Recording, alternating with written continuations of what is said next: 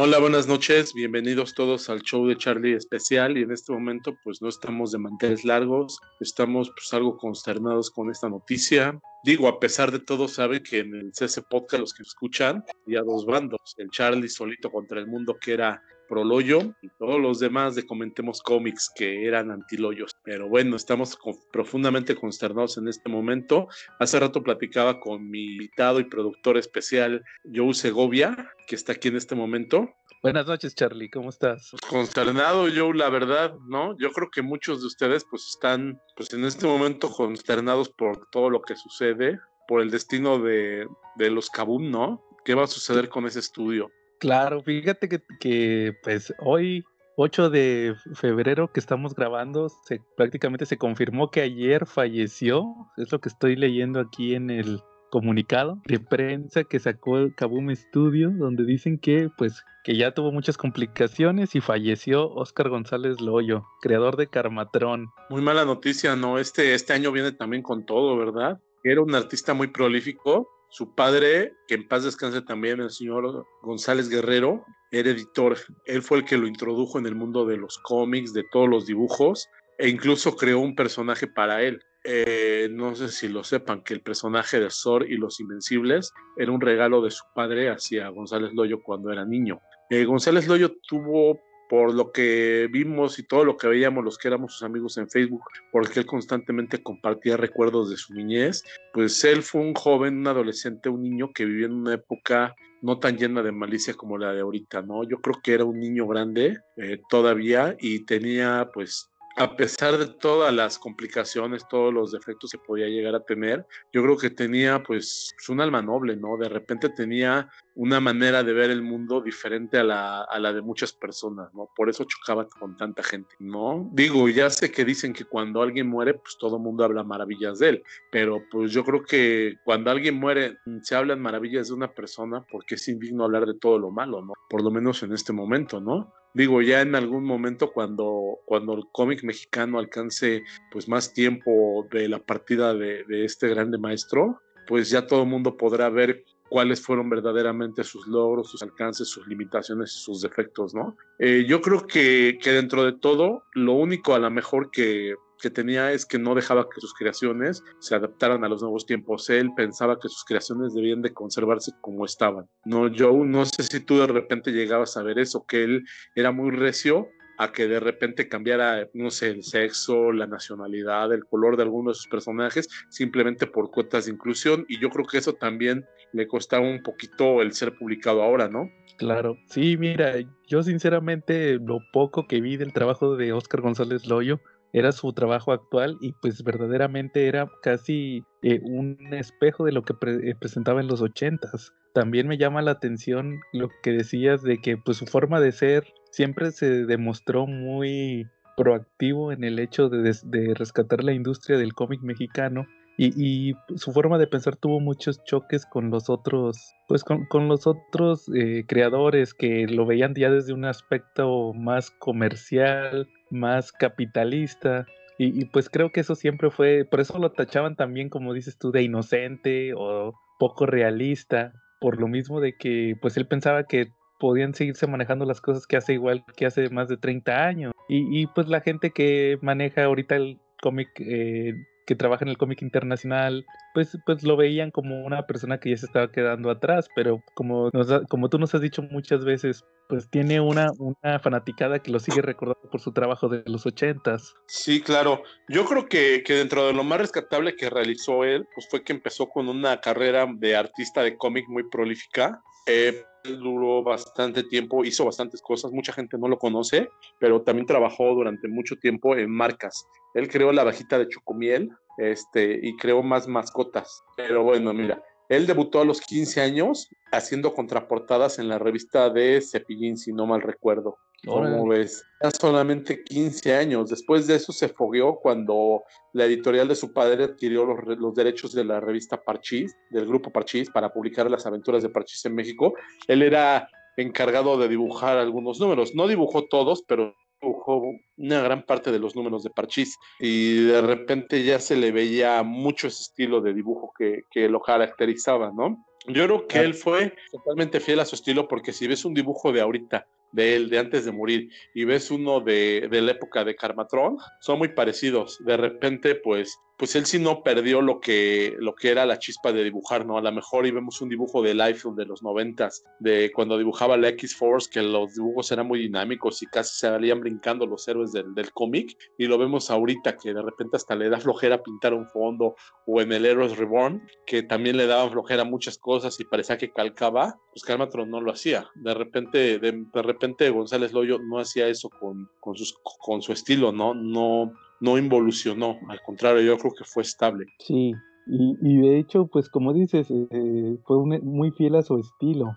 Realmente, pues puedes ver su estilo de ahorita y su estilo de hace 40 años y seguía siendo el mismo. De hecho, curiosamente va, va uno de los puntos que yo creo que es más recalcable ahorita es qué va a pasar con Carmatrón o tú qué opinas. Pues Carmatrón, no sé si de repente su estudio lo pueda sacar adelante. Por ahí, este, Ay, de repente de la tristeza o de la situación que hay ahorita, se me olvida el nombre de sus dos principales colaboradores. Susana Romero y Horacio Sandoval. Sí, pero tiene una dibujante, que esa es la buena. Ah, Mariana Moreno. Efectivamente. Que yo creo que se la van a tener que rifar entre el Sandoval y Mariana, ¿no? Entre el Sandoval y Mariana, que son los, los, los herederos del talento de Kabun, son los que se la van a tener que rifar y sacar adelante el Karmatron. Pero hay una situación quién sabe si Susana Romero tenga los derechos, ¿no? O quién tendrá los derechos del cómic de Carmatrón, ¿no? Sí, eso también va a ser muy interesante eh, saberlo, quién, quién se queda con los derechos del personaje. Y de hecho también tenía otras creaciones como uno que se llamaba Nemesis 3000, que era como de superhéroes luchadores o algo así. También vamos, estará interesante ver si lo siguen sacando, pero creo que ahorita es todavía muy incierto. Para mí, él tenía, tenía bastantes personajes, tenía uno que se llama Sakusna el Maya, este, no, no era, no, no se consolidó con solamente un universo, sino que creó más personajes, ¿no?